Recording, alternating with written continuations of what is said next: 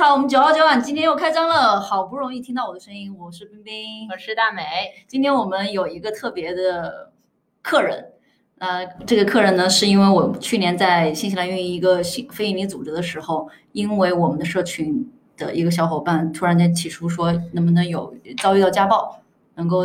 获取一些相应的信息，当时我们什么都不知道，都不知道该怎么办，因为这个家暴这个事情在我们生活中出现的频率非常非常少。我不知道大美有没有这种经历过？我没有，我其实本来是想这期跟大家聊聊抑郁症的，但是发现这个话题已经被聊的比较多了，然后突然间想到大明是做。家暴援助的，对，然后我一想，哎，那我们干脆聊一聊家庭暴力好了，因为其实，在我的概念里是没有接触过这类人群的。对，对我也是，我当时听见这个请求之后，我当时非常 shock，然后我们就到处找各种各样的机构来帮忙，才找到了大明，说能不能提供这样方面的一些心理的呃帮助和咨询吧。所以，嗯，今天欢迎大明，你要不要介绍一下你自己？Hello，Hello，大家好，大家叫我大明就好哈。然后。呃，就像刚刚大美介绍那样，我是做就是在新西兰本地做家暴干预这样的一个工作。呃，要介绍我是，对，你就 随便随便说一点背景。为什么会选择这个行行业？这个行业哈，就是也是因为我个人感兴趣吧，然后学的也是相关的专业方向。嗯，现在做了差不多大概快一年。对对，那你们做家暴之前需要有别的像心理学或者是这样的一些背景基础吗？还是是说其实专业知识？对，需要的，需要的。就是我们这个行业有一部分的人是做社工出来的，嗯，也有一些是研究，比如说像女性主义的心理学呀，或者是女性主义的，就是相关的一些活动呀，嗯，然后基本都是要有这方面的一些知识。嗯，对，才会选择这个行业。那你自己，我问个不太像的话题，因为原来这个传统的一些想法是做心理学方面的人，比如说心理学、心理导师，都会自己会有遇到过 相应的心理问题。所以你自己的成长环境，或者说你选的这个方向，是因为你自己有这样的相应的经验。哦哦，不是，这倒没有，就是我个人是没有这个经历的哈。就不管是在我的亲密关系里面，还是在跟父母的关系里面，我觉得我会做这个很核心的一个原因，是我看到的这个社会的问题，很核心的问题是母亲出问题，所以母亲没有办法好好对待孩子。嗯，那有时候我就会想，为什么不能从核心来解决呢？如果母亲能自由的选择，那就天生的就会好好照顾孩子。那如果孩子等于每一个人。如果孩子正常了，这个社会就会正常。这就是为什么我选择这个行业。那我可不可以理解，就是说家庭环境其实对于小孩的成长可能会导致将来有这个家暴的倾向？对，我觉得是这样的。就是我们通常就会说，呃，暴力它是会传递的。比如你在家暴环境下长大的孩子，你以后就可能会选择以暴力的方式对待别人，或者是选择会对你使用暴力的伴侣。那暴力就在通过这个代际传递的方式一代一代传下去。但如果你想打破这个链条，只要打破它中间的任何一环就可以。只要有一个孩子接受到了帮助，只要有一个妈妈接受到了帮助，那这个事情就可以结束了，被被中断掉。对，其实就是很很多时候你可能在那样的一个状态下面，但是你不自知，不知道我是在一个被暴力或者暴力的状态当中，同时我也不知道用什么方法可以走出来。只旦打破这个。认识到了，你可能就能够改变很多东西。对，那我们先聊一聊我们所谓认知的到底什么是家庭暴力吧，给大家做一下普及。大美，你觉得什么是家庭暴力？我我我最早的认知，我就觉得就是啊，发生了这种肢体的冲突，被打，或者是特别是女性被打，这就是我认为的传统的家庭暴力。嗯当，然后我因为录制这期节目，我去做了一些功课，所以我有看到可能有一些什么财务啊，或者是啊冷暴力啊之类的，但是我了了解的不是很。我并不知道他为什么是家庭暴力。大明来来说说，从专业角度你怎么？OK，就家庭暴力，它的整个定义其实就是两点哈，就是家庭和暴力。那家庭怎么定义？家庭处在一段家庭关系中的，这就是家庭。两种情况哈，第一种是比如我们处在一个亲密关系里面，男女朋友；还有一种情况，比如说是呃父母对子女；还有一种情况呢，就是他们住在一个房间里，虽然他们没有亲缘。室友对室友也可以算，但室友这种可能性是不是相对少？相对会少，但确实也有遇到过。就是呃，总总而言之，就是他要么是住在同一个房子里的，要么是处在同一段亲密关系里面的。我举一个两个都不属于的例子哈，就举个例子，有一个女生她被一个男生追求。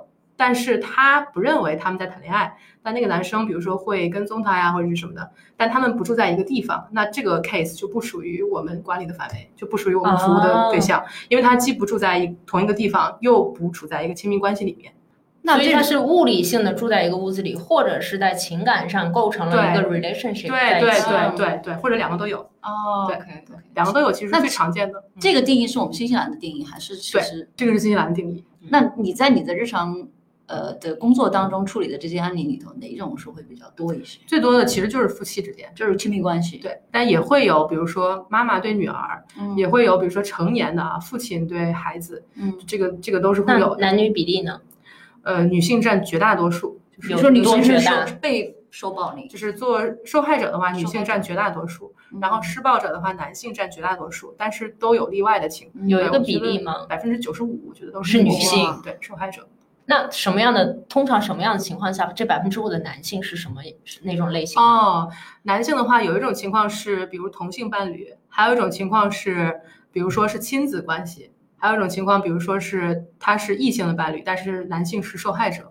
就是这些情况也都是存在的，所以绝大部分还是在亲密关系当中的女性受害者为为为主体。那比如说我传统的认知，因为我们是一个移民国家嘛，我传统的认知，我觉得亚洲人都比较温和，好像看起来暴力倾向没有像新闻当中说的那么夸张。但是可能是不是被暴力倾向？因为我们能忍，对，就是会觉得我们比较能忍，比较乖。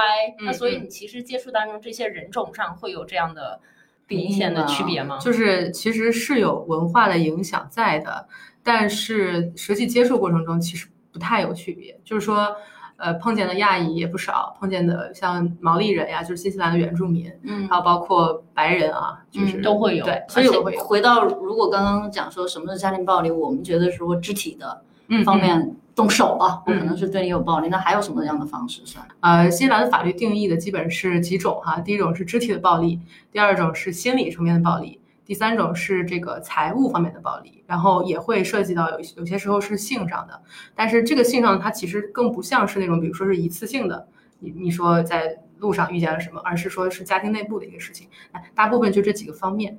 财务暴力我是第一次听说，财务暴力是一个什么样的情况？嗯，财务暴力就打个比方哈，我们说两个人都挣工资，对吧？然后他们把钱存在一共同账户里，然后但是这个共同账户呢，只有一个人有去取钱、用钱的权利，并且只有这一个人决定这个钱可以用什么，那这一个人来付水电费，然后所有的密码也都不告诉家里的另一方。就这个其实也不只适用于就是两个人都工作。就算是家庭主妇，她其实也是就是可以有这些权利的。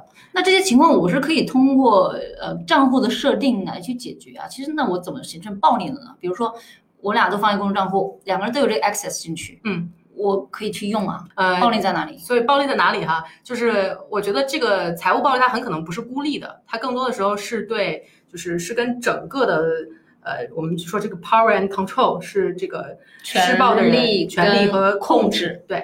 是施暴者对受害者的这个控制合在一起的，很多时候不是说他只有孤立的一个方面，就是这个人他只打人，他情感上表现的很完美，这也不现实。就是呃，更多的时候是结合在一起去看的。但把它列为暴力的一种，是所有的这些暴力的形式都是被承认的，并且是会作为证据采纳的。那所以我可以这样理解，我跟大伟是伴侣，然后我钱都是我花的，你是是可以，我是挣钱的那个人吗？我不干，你是挣钱的，然后钱 钱都给我花了。那他其实是有这个能力可以花，有或者有这个权利可以，就是有有这个通道，比如他有密码。但是呢，我控制他的精神了，说你不行，你的钱就给我花，你要什么我白给你。他被我控制了，这个我真暴力他了，对吧？这个很难，还是那句话啊，很难通过一个孤立的行为来定义这个暴力真的发生了。就是说，你说那比如那比如说啊，我举个极端的例子哈，大伟是一个性格很极端人，他说你我你花我的钱我快乐开心。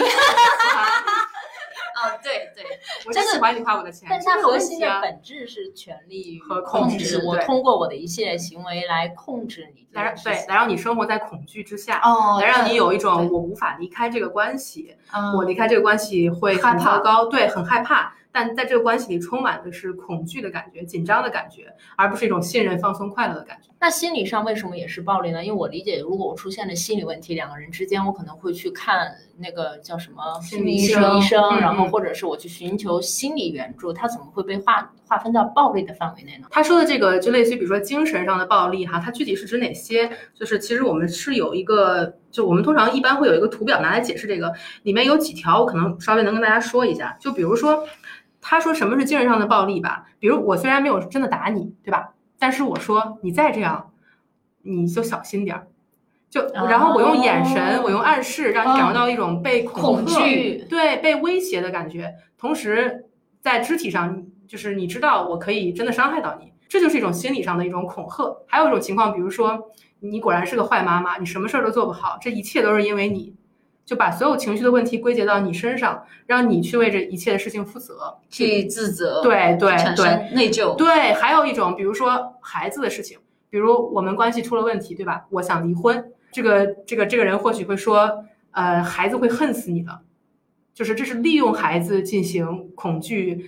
的这个情绪的操控呀，以及利用孩子去威胁对方。那其实刚刚讲这种事情，在我们日常生活中还是挺多的，挺多发生的。如果这都定义为暴力的话，可能可能是不同的程度吧，还是比较常发生的。对对，就是一种比如说对人格上的贬低呀、打压呀，或者就比如说那男的就该怎么怎么样，女的就该怎么怎么样，就是是什么。那我们怎么觉知呢？因为这种情况常发生，那可能我们不自知。比如说大美，你再弄我，我你下次就小心点。这种他可能诶一次害怕了，但是他不不觉得这个是一个暴力。我觉得这个时候其实有赖于整个社会，嗯，去发现，就说他这个时候他其实不是纯粹依赖于这个受害者个人的，或者是处在这个家庭暴力影响之下的这个人的。就当然，首先他肯定会有一些想要求助的愿望，因为没有人愿意生活在恐惧之下。就如果有条件，所有人都愿意自由的生活，就这是一个。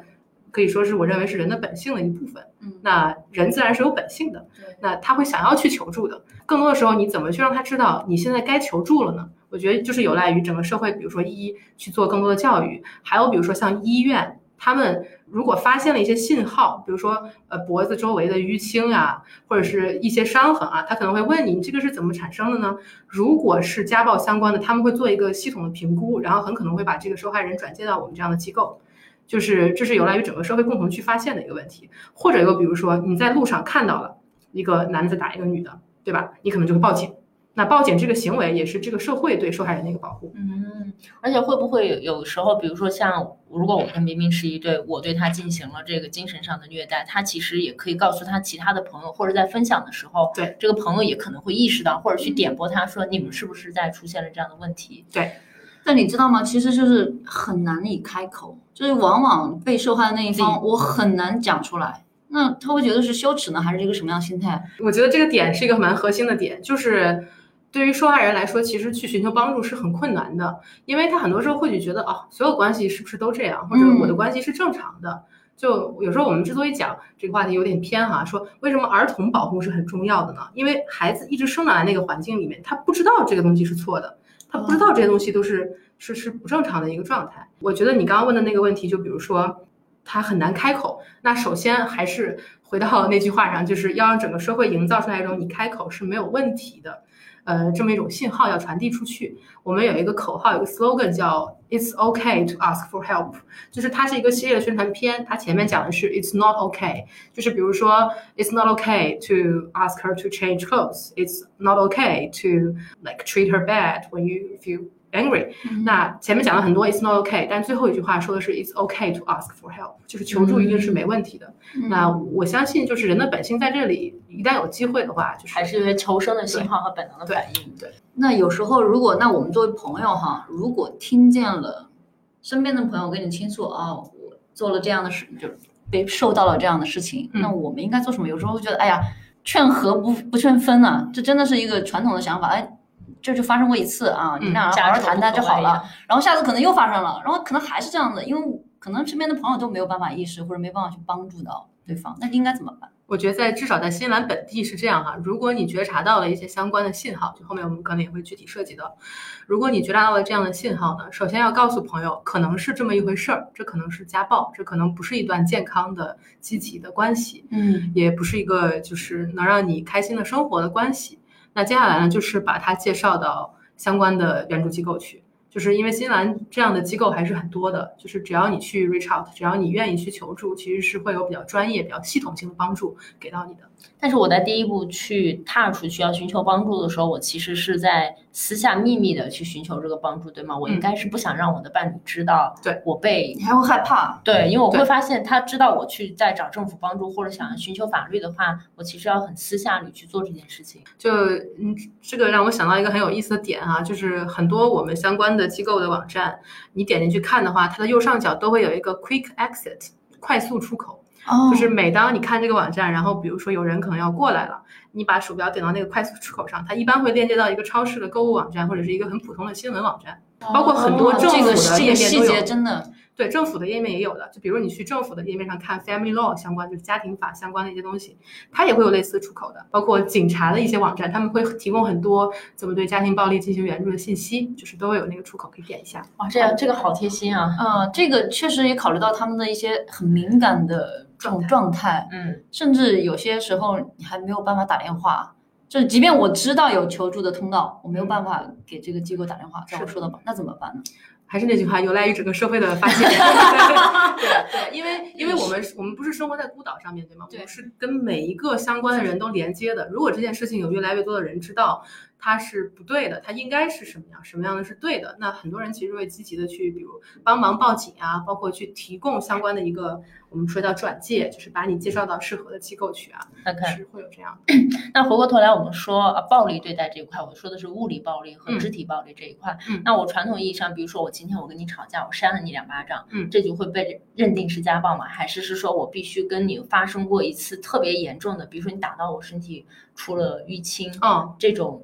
就是我怎么界定哪种肢体暴力就算家庭暴力？删了一下就算，删了一下就算。对对，但是通常比如说要达到警察可以取证，呃，其实也会取决于就是当天的证据是什么样的。比如说哈，举个例子，比如说呃，警察接到了一个出警电话，然后他到了这个受害人的家里，受害人的脖子上面有这种淤青的痕迹，然后可能眼周围啊会有那种血点子，然后可能看到了这样的，他照了照片，那这个就是一个 evidence，这个就是一个证据了。那他可以选择，比如说去跟受害人说，呃，要不要录口供，就跟我们讲一下到底发生了什么事情，录一个正式的口供。那这些就是证据，这些证据一旦就是警察采集到了，他就会有呃正式的 charges，就是所谓的罪名就会提起，就是诉讼。呃呃，对，有有点那个意思，就是会有这个正式的 charges 出来。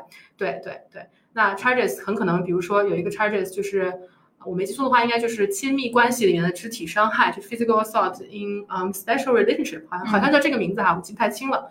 还有一个，比如说也是蛮常遇见的，也是很危险的一种行为啊，就是英文叫 strangulation，然后中文的话就是把手放在脖子上让你窒息这么一个。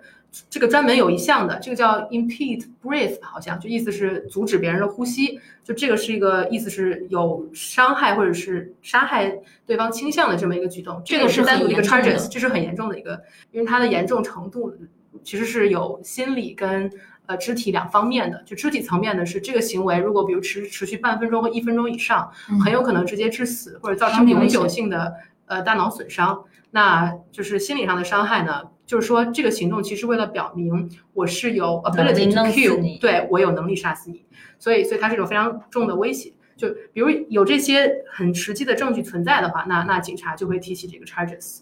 那后续的这个法律程序呢，我们讲可能就会有点多了。那总之是有后面的法律程序要走的。在这个家庭暴力的程度上面，嗯，我不知道你们会不会分级别，比如说我我言语上 abuse 你了。然后这个是个级别一，然后我们对应的会什么样的处理方式？嗯，那因为第二个我就弄你淤青了，这是可能另外一个级别。那第三个可能我弄你脖子，刚刚说的窒息了，这种不同的级别处理的不同的应对的方式。呃，确实是有的。嗯，就是说比较高危的。那很可能就是马上就会有生命危险，或者是在接下来的某段时间里面就会有生命危险的这个情况。说的我心跳好快啊！对，但这种情况也也不算是特别的常见啊。比如说，也不是说就是每天都有很多起啦，就是也也不用不用太太过紧张。也有些时候呢，就感觉好像可能是这个关系里面也出问题了，对吧？但是这个人呢，还是有选择权的，比如可以选择离开呀。但有些人会想，我想再努力试试看。那同时，这个也不是特别的高危，就比如没有很多的肢体冲突，嗯，更多的是一种比如文化背景方面的呀，或者是就是关系内部的呀。那我们有时候也会转介去做咨询呀，或者是做一些类似于调解，就是对。那关于肢体暴力，是不是就像之前大家经常说的，嗯，暴力只有家庭暴力只有零次跟无数次这一件事情，是不是一旦我跟这个人之间我对开始了开始了，那这个家庭暴力就会永远存在，直到你认清了现实那一天，你想要离开。嗯，就是我觉得这句话是有它很强的合理性的，就是零次到无数次强调了家暴的一个特点啊，就是它是一种系列，它是一个系列。就有一些时候，比如一次暴力可能就很严重了，但还有一些时候好像每次都不算太严重，但可能隔三差五的会使用这个暴力来作为对你的一种控制。我们我们设身处地的想一想啊，如果我们是加害人，我们这么用过一次，发现它管用。我得到了很多好处，那有什么来阻止我继续用呢？就是我控制了你，可以满足我我自己的一个需求。对对，我的需求也好，我的对我的一个欲望也好。如果我是加害人，后来我意识到做这个真的是意识到是错了，因为往往加害人就是对不起，我错了，你又原谅我。我之前在知乎上看了一个热搜的话题，我是家暴者。我我还我还截了那个图，在我们的这个提纲里面，他就说我是家暴者，我是真的不值得被原谅吗？因为其实你事后可能这个人冷静下来，他是会意识到说发生了这个问题的，对吧？他会想要说，那难道我真的不值得再被原谅一次，再给我一次机会，我会想要去改吗？这件事情，我觉得你们问到了一个非常非常重要的点啊，也是我觉得是目前家暴干预也要核心去做的一个方向，就是对施暴者的干预。就是说，嗯，有很多跟我们类似的机构也会做对施暴者的干预，但总体是比对受害者的干预要少的。就施暴者的干预是什么呢？他们会请这些呃，绝大部分是男性哈，来上课，来做一些类似于小组活动分享，对，来做分享会，就有点像 A A 匿名戒酒会那样子。当然，有一很大一部分是这个法院强制来的哈，因为比比如说，因为新西兰家暴的话，蛮重要的一个一个。法律的一个保护令叫人身保护令，就是任何人都可以申请。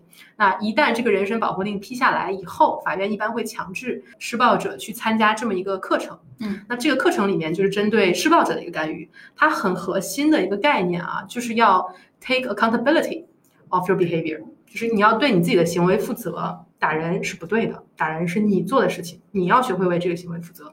他们也会谈到一些，比如说。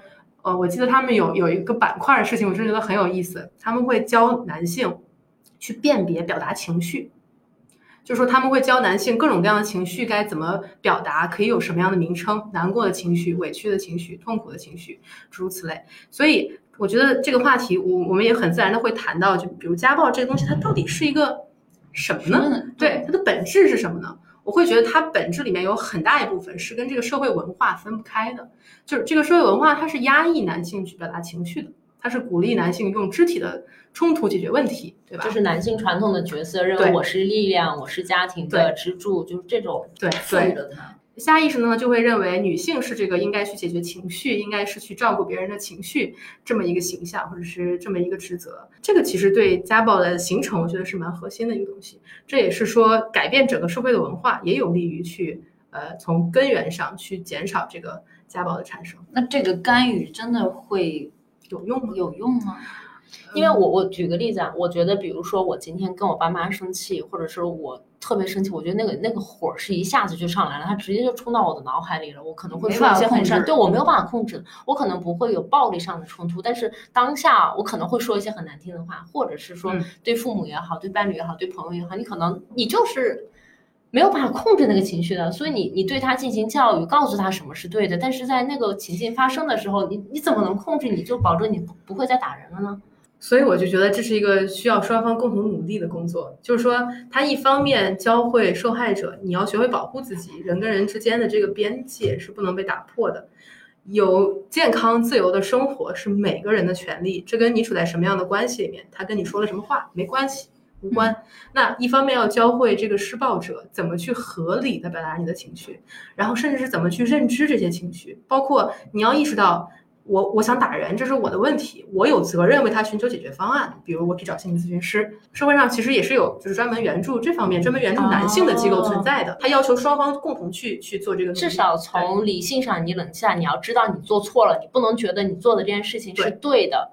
而且刚刚大美讲的这个案例，我觉得很多的一个是。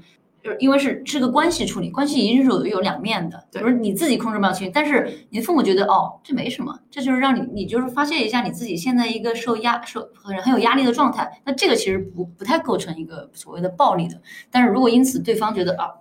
害怕了，接下来他会产生一些心理压力。我觉得这个可能是另外一个，对，这是另外一回事儿了。所以就是还是回到一开始对家暴那个定义上面，就是一方面是一个 power and control，一个一个权利跟控制，是一个系统性的一个权利的失衡，不是说一次性的。比如你生气了，对吧？你爸看你生气了，你爸关上门走了。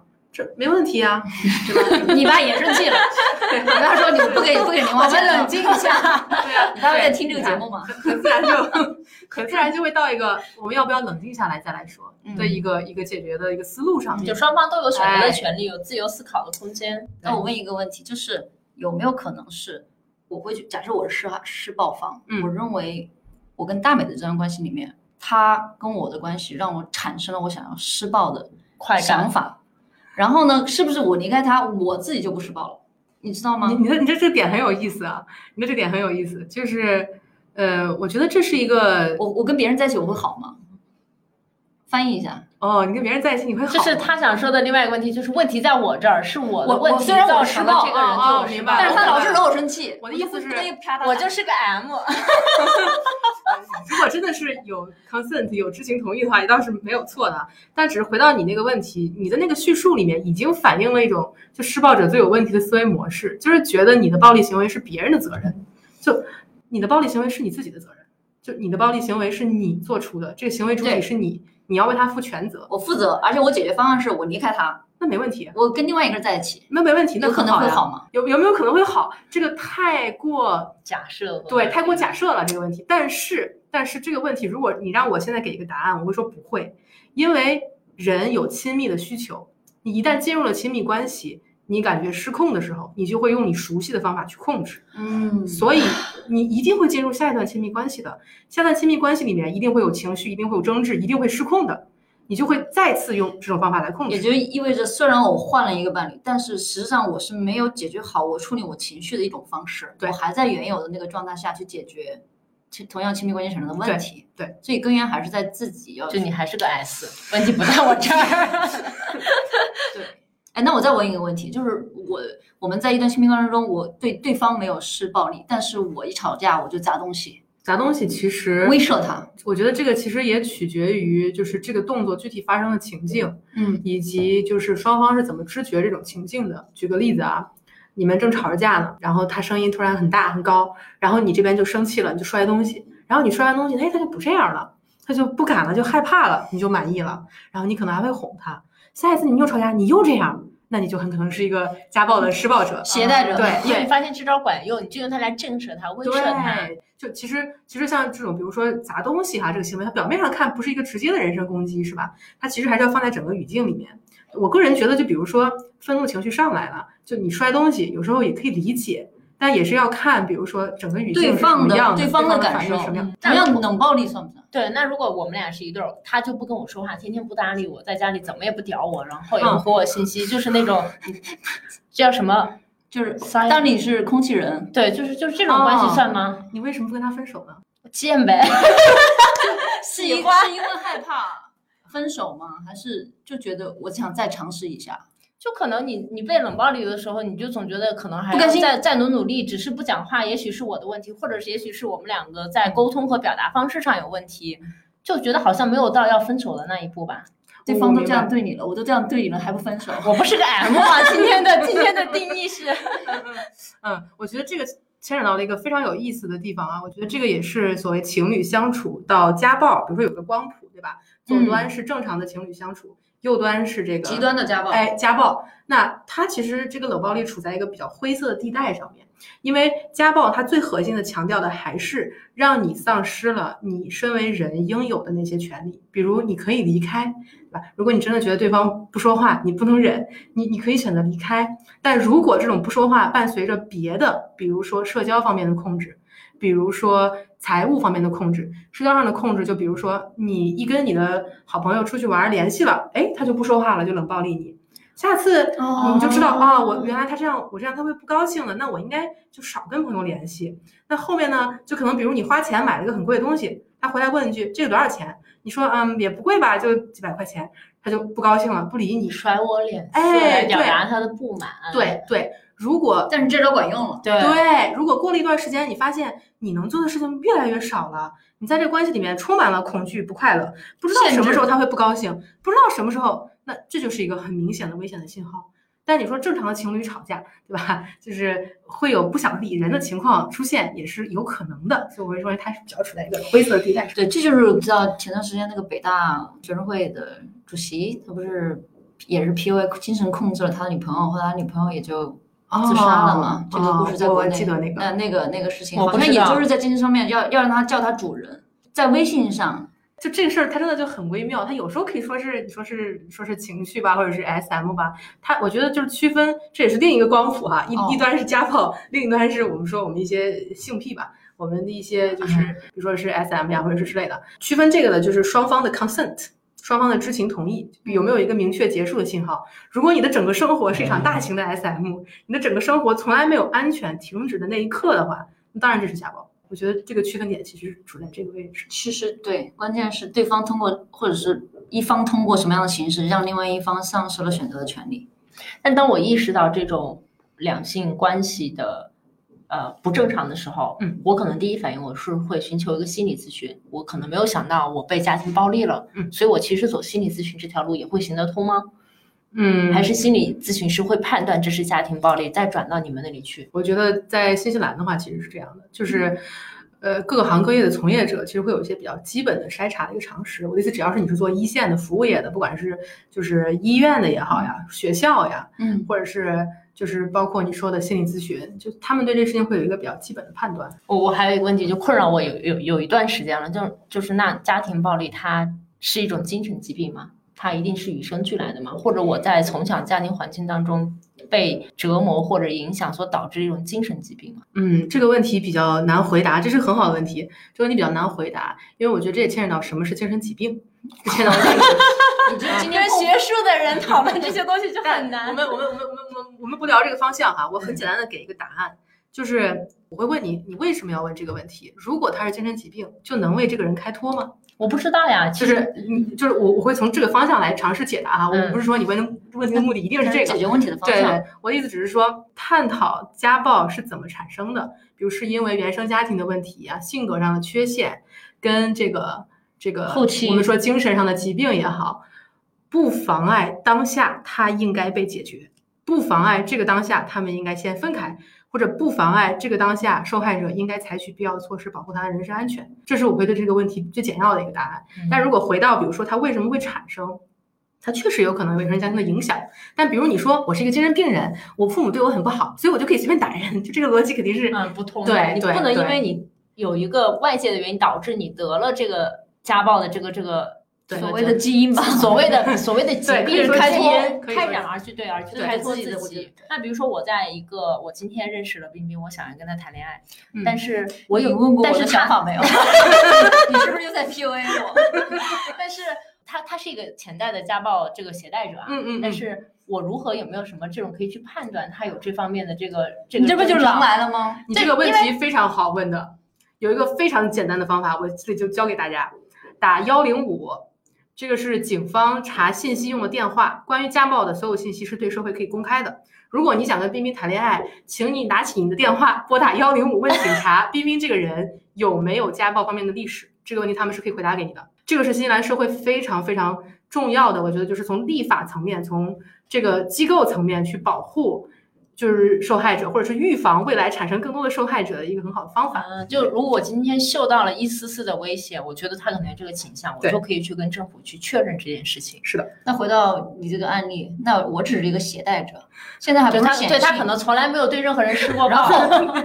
这件事也不是基因决定的？对，啊，对对，我们就在变变得实际发生了。嗯，那这种情况下。需要做什么？哪几步他可以保护他自己？就是来点实际的。如果我们听众当中有发生过遇或者正正在感感受到这种，首先可以去医院，先去医院，也可以去警察局。就我的意思说，如果你肢体上是有伤害的情况下，医院跟警察局永远是最好的，可以最先去的两个地方。而且这样的机构都会转介客户给我们。就所以，我们自然有接触你的啊 啊，其实就是 client，对，就是 client，但是我们中文翻译好像都叫客户啊，我不知道合适的词是什么。就是我觉得，比如说是有伤痕的情况下去医院，那医院很可能会给你说这个东西最好的处理方式是什么，或者你直接去报警，说跟警察说过去有这样这样的事情发生了，我想做一个正式的 statement，算取证吗？这是对对对，就可以说是叫录口供吧，就中文是叫录口供，对吧？就是有一个正式 statement 取得到，那然后呢？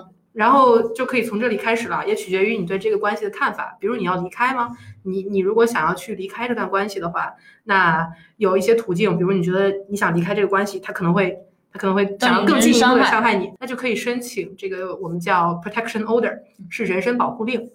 人身保护令的申请呢，它其实不是一个类似于 criminal record 这么一个东西，它其实是完全属于 family court，就属于家庭法庭。呃，申请人身保护令其实就是只要是你去跟律师讲，我需要一份人身保护令，那律师就会帮你去跟法院申请。申请下来这个保护令怎么用呢？这个保护令就意思是说，他跟你打电话来你的地方见你，所有这些都是非法的。就他只要做了上述事情，他就是非法的，他不能做以上的事情了。但我要带着证据去申请这个保护令吗？嗯。我觉得你不一定有实际照片的证据也是 OK 的，但你要跟律师确定你说的都是真的。那并且就是你要跟他讲这个这个事情大概是什么样的，然后律师会来帮你做这个这个申请。就其实这个保护令不一定一定要经过律师，自己也可以申请，就在网上就会有所有的材料。然后你申请保护令的话，就是他意思不是说禁止你们完全就是禁止你们有联系啊，他其实是把所有的主动权交给你。如果你比如说，虽然我们要分开了，然后你这个人很危险，我还是要跟你谈一下，比如孩子的接送问题，或者是对吧？你可以给他一个书面的一个 consent，就说啊，我想跟你谈一个什么事儿，就是我允许你，比如在某个方面我们进行谈话，嗯，在某个地方发生这样的一个谈话，就是可以发生的，他就可以联系你了。不然的话，所有联系都是违法的。那他一旦联系你了，你要怎么做呢？就比如不经你允许的联系你了，或突然出现在你家门前，你要怎么做呢？打电话马上报警，就是这个时候这个保护令的作用就显示出来了。就因为正常情况下，比如我突然在彬彬家门口出现了，我要给他一个 surprise，这是合法的，没有人会阻止我这么做，对吧？除非你是装鬼吓我。是吧？对。但是保护令能让这件事情变成非法的，就是保护令存在了，那警察界限很明显，就直接可以逮捕我。明白。就直接逮捕我，那这就是一个 criminal court，就 criminal record，就是一个犯罪的记录了。那如果我嗯不想要离开，又回去了，呃，不想要离开的话，人身保护令在。关系内也是仍然可以存在的，也有一些情况就是他们仍然选择要要在一起，对吧？但是这个人又很暴力，对吧？但是我还是想跟他在一起，那也是有可能的。这种情况下，像呃医院或者像你们咨询会尊重他的选择，因为这是他选择吗？还是？我觉得也取决于呃这个他的这个情况的严重程度吧。通常情况下讲，我们是不会强制你某一定要采取某个某个思路的，也不会一定要说啊，你一定要分手，就从来不会这样说。就你要留下完全 OK 的。我们的服务存在的目的，只是为了让你活得更安全、更自由。这件事既可以发生在关系内，也可以发生在关系外。但但如果是非常高危的情况，我们就一定会说，就这个情况已经属于非常高危，继续留下有是有很可能你会丧失生命的风险的。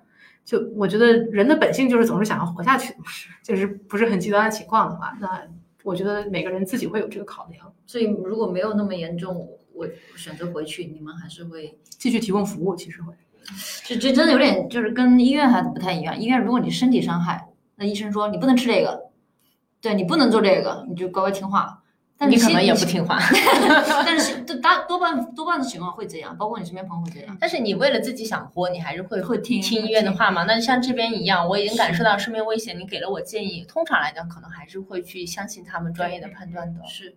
那我还有一个问题啊，就是比如说我是一个被家暴者，我今天偷偷的来寻找你了，你可以跟大家描述一下你们是怎么向他们提供这个服务的吗？怎么帮他去呃获得他想要的这些信息，让他意识到有问题，就是怎么来哦，明白你的意思。就比如说有个人找到我了，对吧？然后不管他通过什么样的渠道哈，对。那首先我们会跟你做一个风险评估，就是我们会有一个评估的系统，就是我们会给你做一套类似于问你一些问题，然后得出来一个危险分数。就是这个分数会表明你是处在很高的风险里面呢，还是处在比如还好，没有那么严重。那基于这个分数的不同，就像彬彬之前提到的，就是我们针对不同的风险其实有不同的服务的，那会提供不同种类的服务。然后接下来就是看你个人的需求。其实每个人进来都是多多少少都会有他们自己的一个想法，就比如我想寻求什么方面的帮助，我认为这个问题应该是什么样的。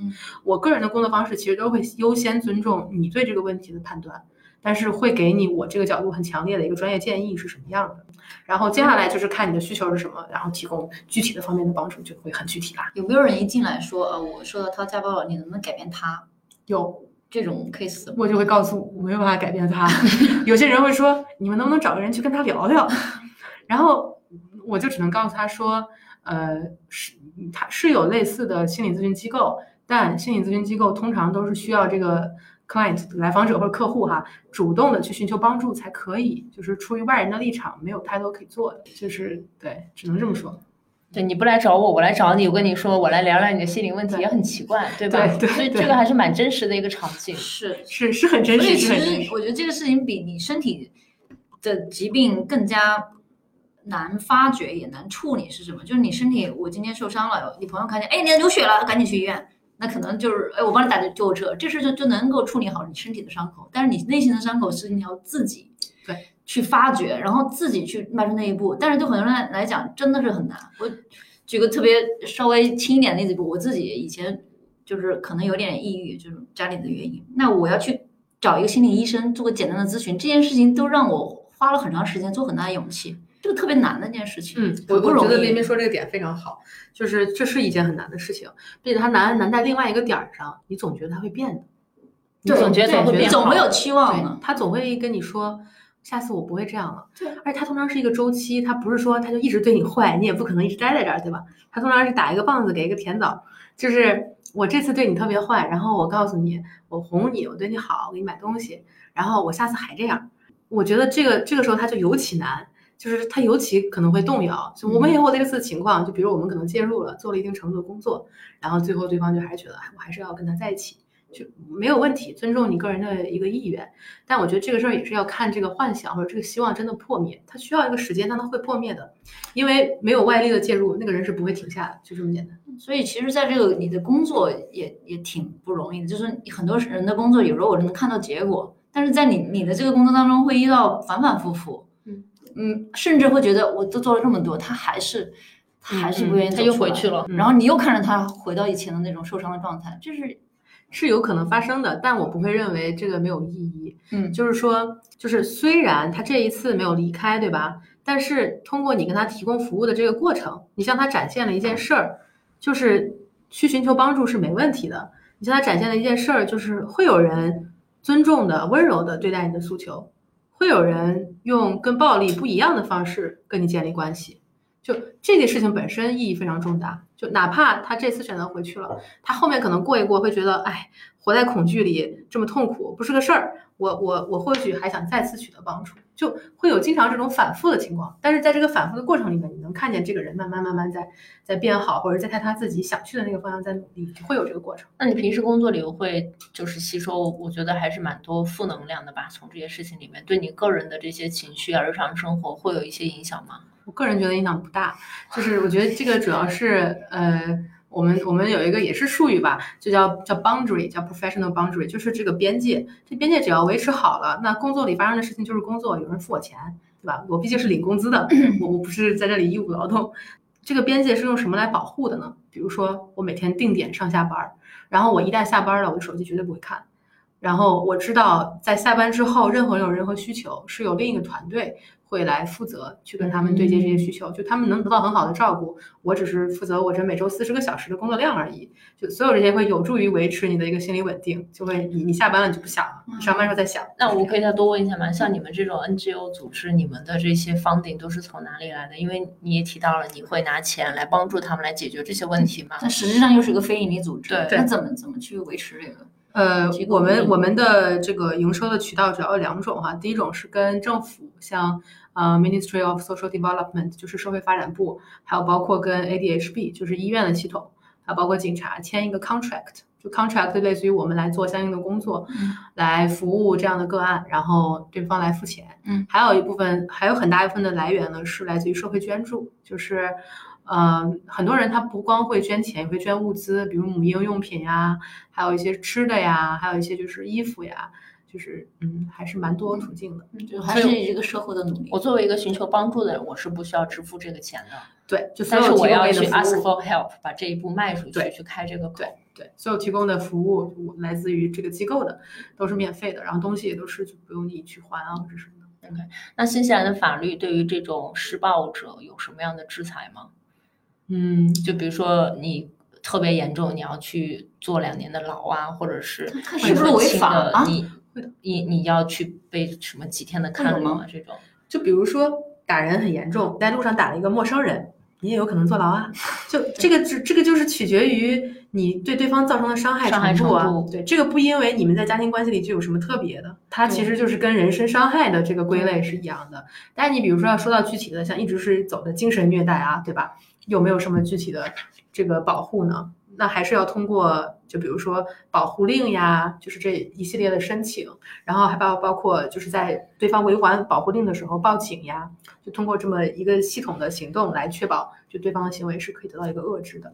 哎，所以我觉得其实，嗯，大明虽然年纪不大，但是他的这种阅历啊，还有自己在我自我个人感觉，还是对这个专业方面的理解，包括很深刻。对，是我今天都学了很多东西。我也觉得我特别的有启发，因为我从来没有了解过这个领域，就突然间有一种新世界的大门被打开来的感觉。对，当然这个不是说一个好的大门，但是我们。承认这个世界上有这么多的 case 来存在，也希望有这么多像大明这样的人，包括我们全社会努力吧。我觉得很多像新西兰，它的整个社会的这个这个机构的运转，还是很多是以帮助他人为主的，所以有很多人去捐助。嗯，所以回过头来，你有什么最后总结一下，要去给这个施暴者或者是受害者，或者甚至是我们普通人在亲密关系的处理当中，有些什么样的一个建议或者总结吗？嗯。哎，正好我这里有一个故事，本来想讲的，然后没来得及讲，这里补充一下哈，就是一个比较能说明家暴这个事儿的核心的一个小故事吧。嗯，就是说，你看有一个男的，他早上起晚了，然后他起晚了，他去公司呢就迟到了，他的经理就骂他，哎，你怎么就迟到了，扣你工资，很不开心。然后他这么一天工作就很郁闷，但他也不敢骂经理啊，那可是经理啊。然后下班了以后呢，他就去，比如去他的 rugby club，去他的橄榄球俱乐部要去踢球。但是因为他早上上班晚了，他下班就晚了呀。他去 rugby 俱乐部也晚了，那教练就说：“怎么又来晚了？你坐冷板凳吧，这场你不用上场。”然后他心里又憋了一肚子火，然后很不高兴，然后就在那儿看别人，就是踢完了。等他结束了呢，回家路上有点堵车，然后。他就是想要，比如说去换车道的时候被旁边的人给鸣笛了，心里的不舒服达到了顶峰。然后回家啊，回到家里了，妻子把这个做好的饭菜端上来，热腾腾的饭菜，然后吃了一口，一拍桌子：“怎么做这么咸？我最不爱吃这个，你都不知道吗？”然后第二天妻子做的饭盐放少了，这就是很小的一个例子。就是意思是说，他有那么多机会发火，他可以去开车撞那个人，对吧？他可以去跟橄榄球的教练发火，他可以去跟经理发火，他都没有去。他发火到这个妻子的身上，然后第二天妻子行为改变了。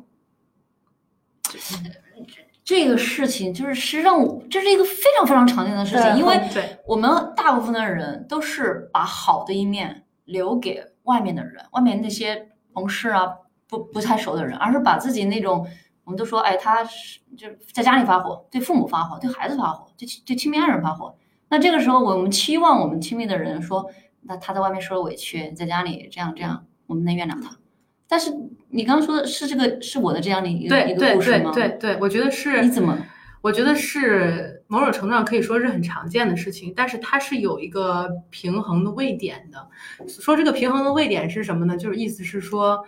呃，比如说很长期的就这么隐忍下来了，或者是很长期的你一直生活在这种痛苦、恐惧，一直要在乎另一个人的言行举止的这个过程里的话，我觉得身为接受的这一方，你就真的可以去思考，我是不是有些改变需要被做出。那作为另一方那个会发火的人，我觉得更多的时候就是一个怎么说，可以说是一个社会问题，也是一个心理健康的问题吧。就比如说职场上出现的事情，你应该跟你的老板解决。橄榄球俱乐部出现的事情，应该跟你的俱乐部的教练解决。那哪里出现问题了，在哪里解决？你的情绪你自己是要负责任的，对吧？把它积压下来，找到某个人作为一个出口，承接这一切，就这不是一件对的事情。听想给他鼓掌，鼓一个吧，不用了，讲的特别特别的好。对，我也觉得这点是我们无论处理处理什么样的关系，我觉得不仅仅亲密关系，就是你在哪里，你就把这个事情解决掉，而不是带给，尤其是给爱的人，是一个正常。正常心态、正常生活、健积极健康生活的一个非常重要的一点，但是很难做到。嗯，最后最后是啊，因为我们的听证大多数都在国内嘛，嗯，然后如果他们在国内也有一些这样的困扰或者是遭遇，你有什么建议他们可以去寻求的途径吗？就你的 knowledge 所在的范围之内。嗯，我我个人比较了解的是北京的情况，就是北京有一个专门做这个的一个律律师事务所还是一个 NGO 叫原众。